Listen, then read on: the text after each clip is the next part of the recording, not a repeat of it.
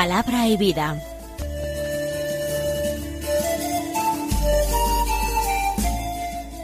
Con el padre Manuel Horta desde Sevilla.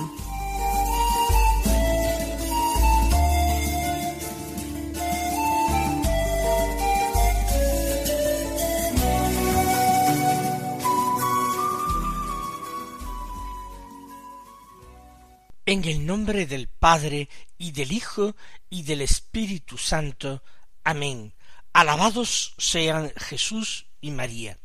Muy buenos días, queridos amigos, oyentes de Radio María y seguidores del programa Palabra y Vida. Hoy es el sábado de la vigésimo cuarta semana del tiempo ordinario.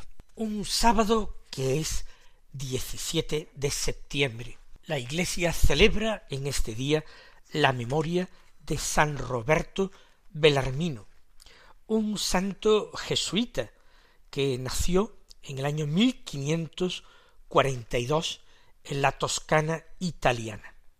Se hizo jesuita en Roma, luego de su formación fue ordenado sacerdote y fue un gran teólogo.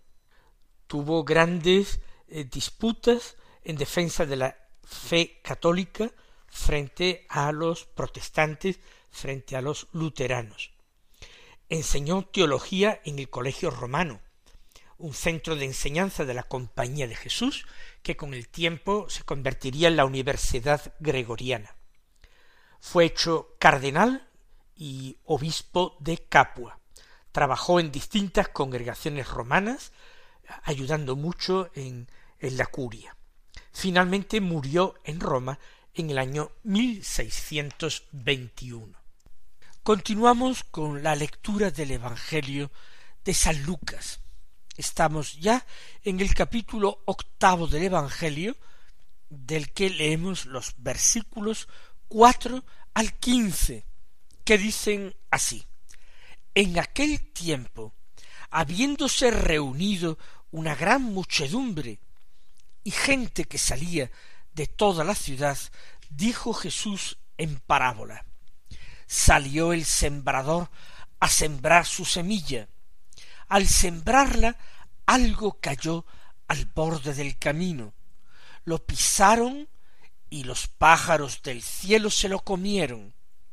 Otra parte cayó en terreno pedregoso y después de brotar se secó por falta de humedad. Otra parte cayó entre abrojos, y los abrojos, creciendo al mismo tiempo, la ahogaron. Y otra parte cayó en tierra buena, y después de brotar dio fruto al ciento por uno. Dicho esto, exclamó El que tenga oídos para oír, que oiga. Entonces le preguntaron los discípulos qué significaba esa parábola. Él dijo A vosotros se os ha otorgado conocer los misterios del reino de Dios, pero a los demás en parábolas, para que viendo no vean y oyendo no entiendan. El sentido de la parábola es este. La semilla es la palabra de Dios.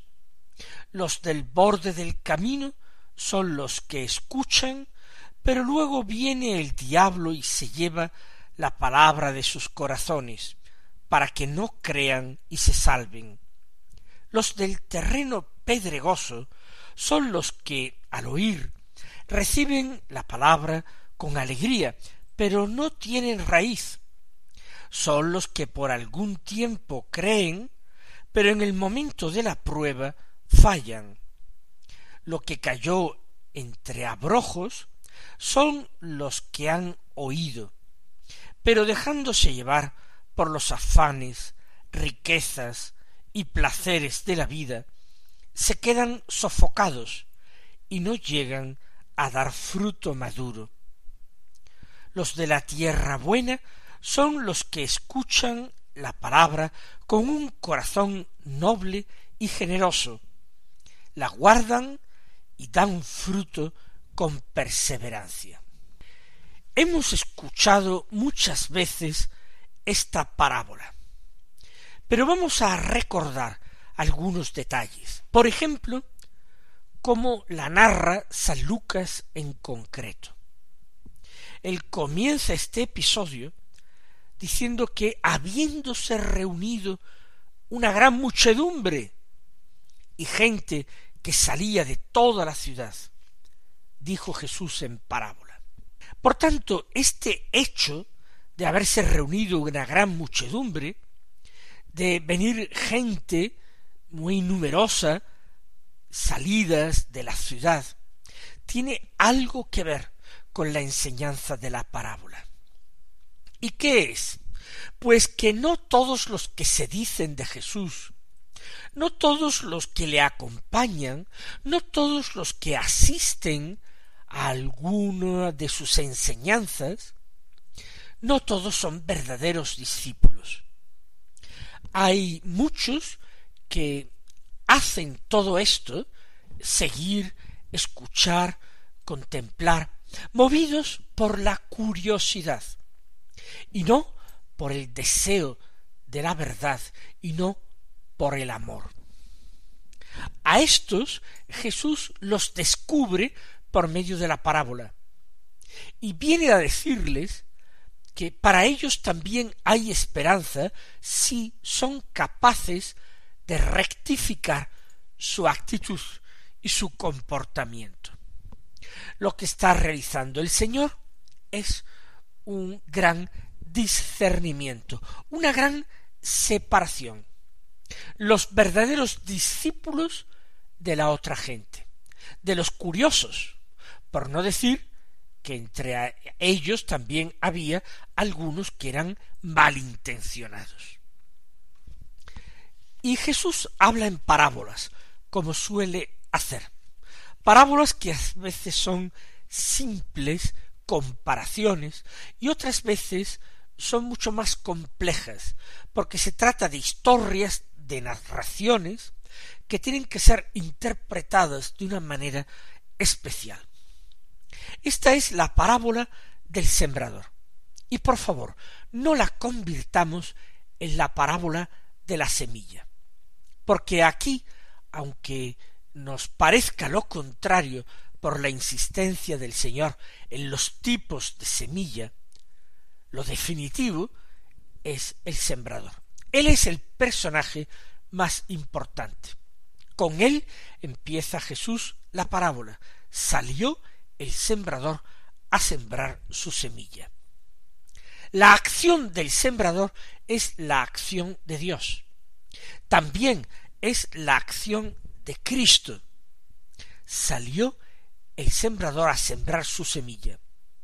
Porque la semilla que siembra en el corazón de los hombres es la palabra de Dios.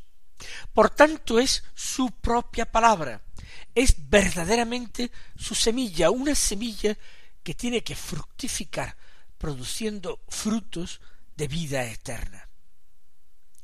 Lo que ocurre es que esta buena fe, que esta diligencia del sembrador e incluso esta calidad extraordinaria de la semilla, no ve compensado del todo el esfuerzo de la siembra.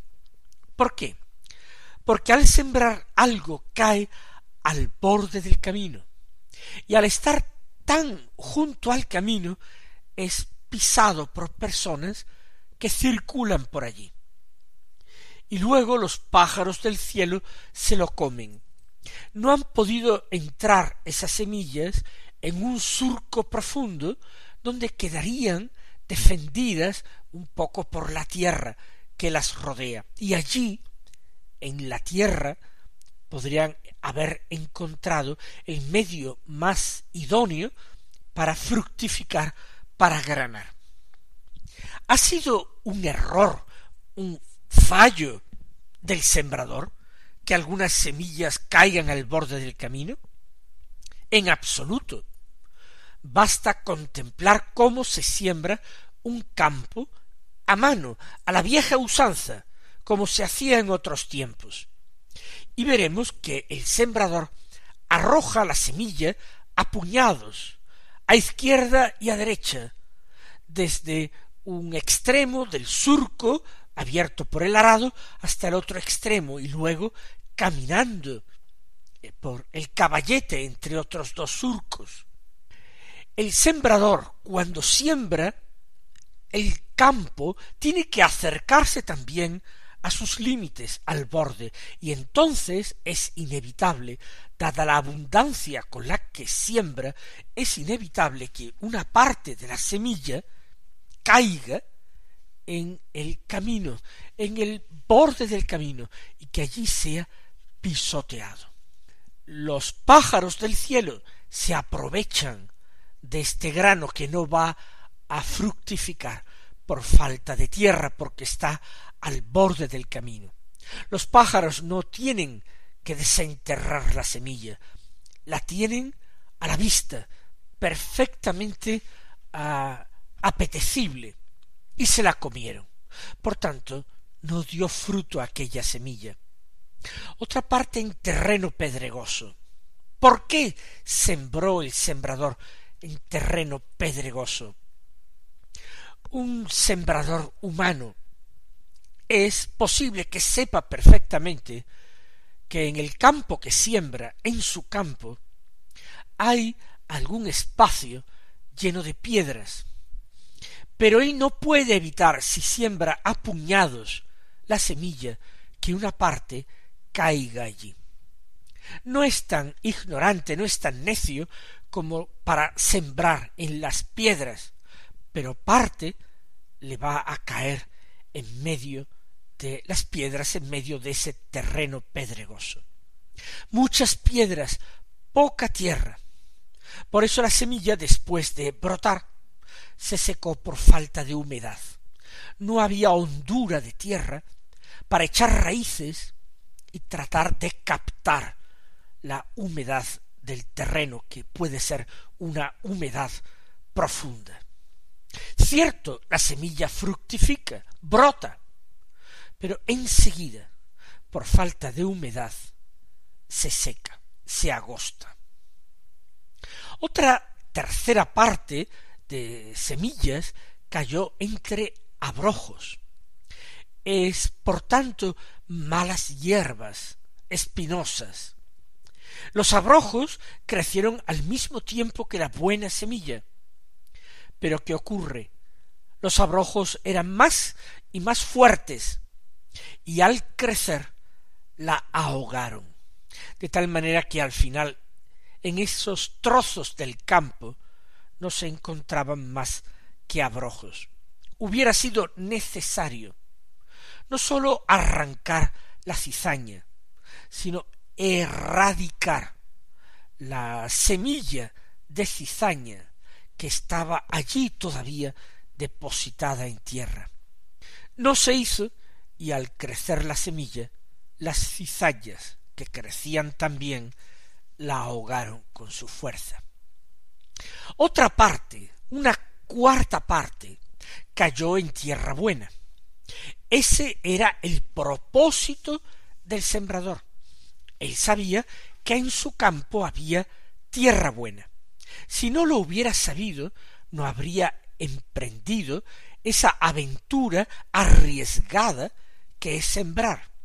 Es decir, confiar a la tierra una cantidad importante de semillas que podrían haberse aprovechado de otra manera. Por ejemplo, esa semilla le hubiera servido al sembrador para moler la harina y amasarse unos panes con qué comer. Sin embargo, él ha sacrificado la satisfacción inmediata de sus necesidades, pensando que mucho mejor que convertirla en harina amasar un pan sería aguardar el tiempo de la cosecha y quizás ver multiplicado eh, lo que habían sacrificado, lo que habían entregado a la tierra. Lo cierto es que esta parte que cae en tierra buena brota y tras brotar dio fruto al ciento por uno. Es extraordinariamente fecundo. Casi toda la naturaleza actúa así en la vida de los animales y de las plantas. Una enorme riqueza, una extraordinaria fecundidad. Pero aquí ha terminado esa pretendida parábola de Jesús o esa comparación.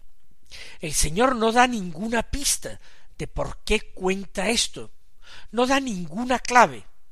El Señor simplemente termina diciendo el que tenga oídos para oír, que oiga. Tendremos que colegir quizás de esta afirmación que son solamente los que oyen, los que tratan de entender, los que captan al menos algo de la palabra de Dios, sólo ellos son los destinados a comprender los misterios del reino, a participar un día de los misterios del reino. Pero cuando Jesús dice el que tenga oídos para oír, que oiga, la gente se queda insatisfecha, esperaba más, esperaba una aclaración. Y entonces le preguntaron los discípulos que actuaban como intermediarios, como mediadores. Le preguntan acerca de lo que significa esta parábola. El Señor va a responder admirablemente bien. Y sin embargo, seguramente Él responde porque es interpelado. Y si no, pienso también que es muy probable que hubiera quedado callado.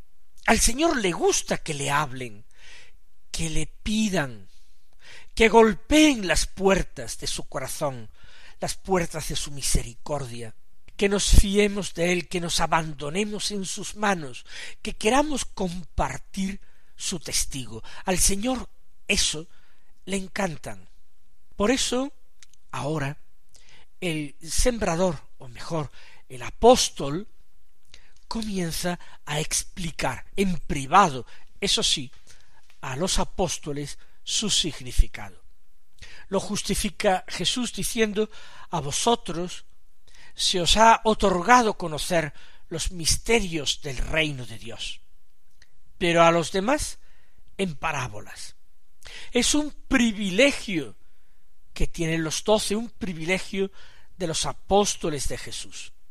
Los demás, como dice el Señor, tienen que aprender, tienen que escuchar, pero a través de parábolas, de una historia en la que todos los elementos toman parte de un significado simbólico. A vosotros, dice Jesús, se os ha otorgado conocer los misterios del reino, pero a los demás en parábolas. No en vano Jesús se cansaba de tener tan poca respuesta entre los hombres de su generación. Por eso en la explicación que les da cambia un poco el sentido primero de la parábola original. La parábola original hablaba de un sembrador lleno de fe, de confianza, confianza en su semilla, que pensaba que era buenísima y fecunda, pero confianza también en su campo. Aunque hubiera piedras, aunque hubiera abrojos, también había tierra buena, y no importaba lo que se perdiera al borde del camino o entre las piedras o los abrojos, no importaba esa parte que se perdiera con tal que era restante, cayendo en tierra buena, diera el ciento por uno y compensara toda la pérdida que hubiera podido presentarse. El Señor nos viene a decir que nosotros, sus discípulos, somos su campo, el campo que Él cuida con amor, con entrega, con dedicación. Con San Pablo, nosotros extasiados podemos repetir, me amó y se entregó a sí mismo por mí. Efectivamente, eso hizo el Señor, porque me amaba, porque se fiaba de mí, porque me consideró su campo. El Señor no se hacía ilusiones, sabía que no todo en mí era tierra buena, pero por eso me colmó hasta desbordar de dones y de gracias, de ayudas, para que creciera en fe y en esperanza y en amor.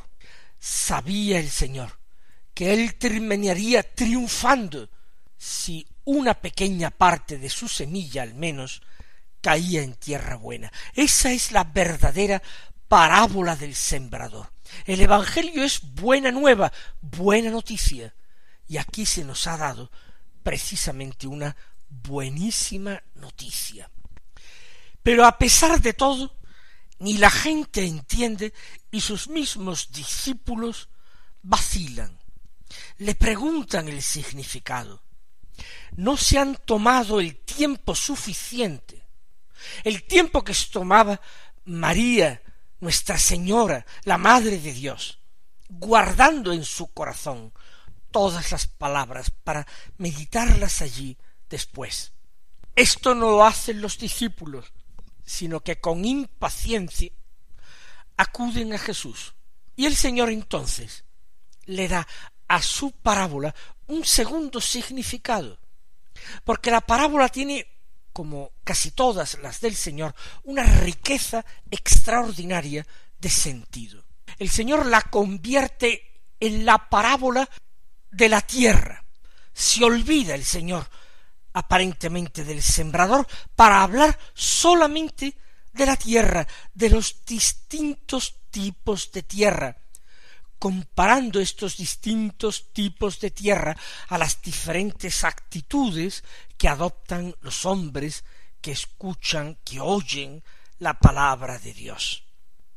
Así los que están al borde del camino, los que son tierra junto al borde del camino, son los que aceptan la palabra, pero viene inmediatamente el diablo y se la lleva de sus corazones, para que no crean y se salven.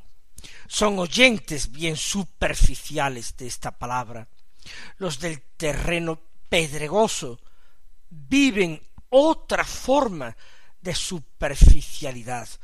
Son los que no tienen raíz, los que fallan en el momento de la prueba, porque no tienen un buen cimiento. En otro lugar diría el Señor, no construyeron la casa sobre roca, sino sobre arena. Por eso, en el momento de la prueba, fallan. Lo que cae entre abrojos, los que han oído, pero los que se ven envueltos, cercados por afanes, riquezas, placeres de la vida, placeres mundanos, que los sofocan, los mejores buenos propósitos quedan ahogados en medio de unas malas costumbres. Y finalmente, la tierra buena son los que escuchan la palabra con un corazón noble y generoso, y la guardan, la cumplen y dan fruto. Mis queridos hermanos, que nosotros siempre seamos de estos últimos, pero que no dejemos tampoco de mirar siempre hacia el sembrador. El Señor os colme de bendiciones y hasta mañana si Dios quiere.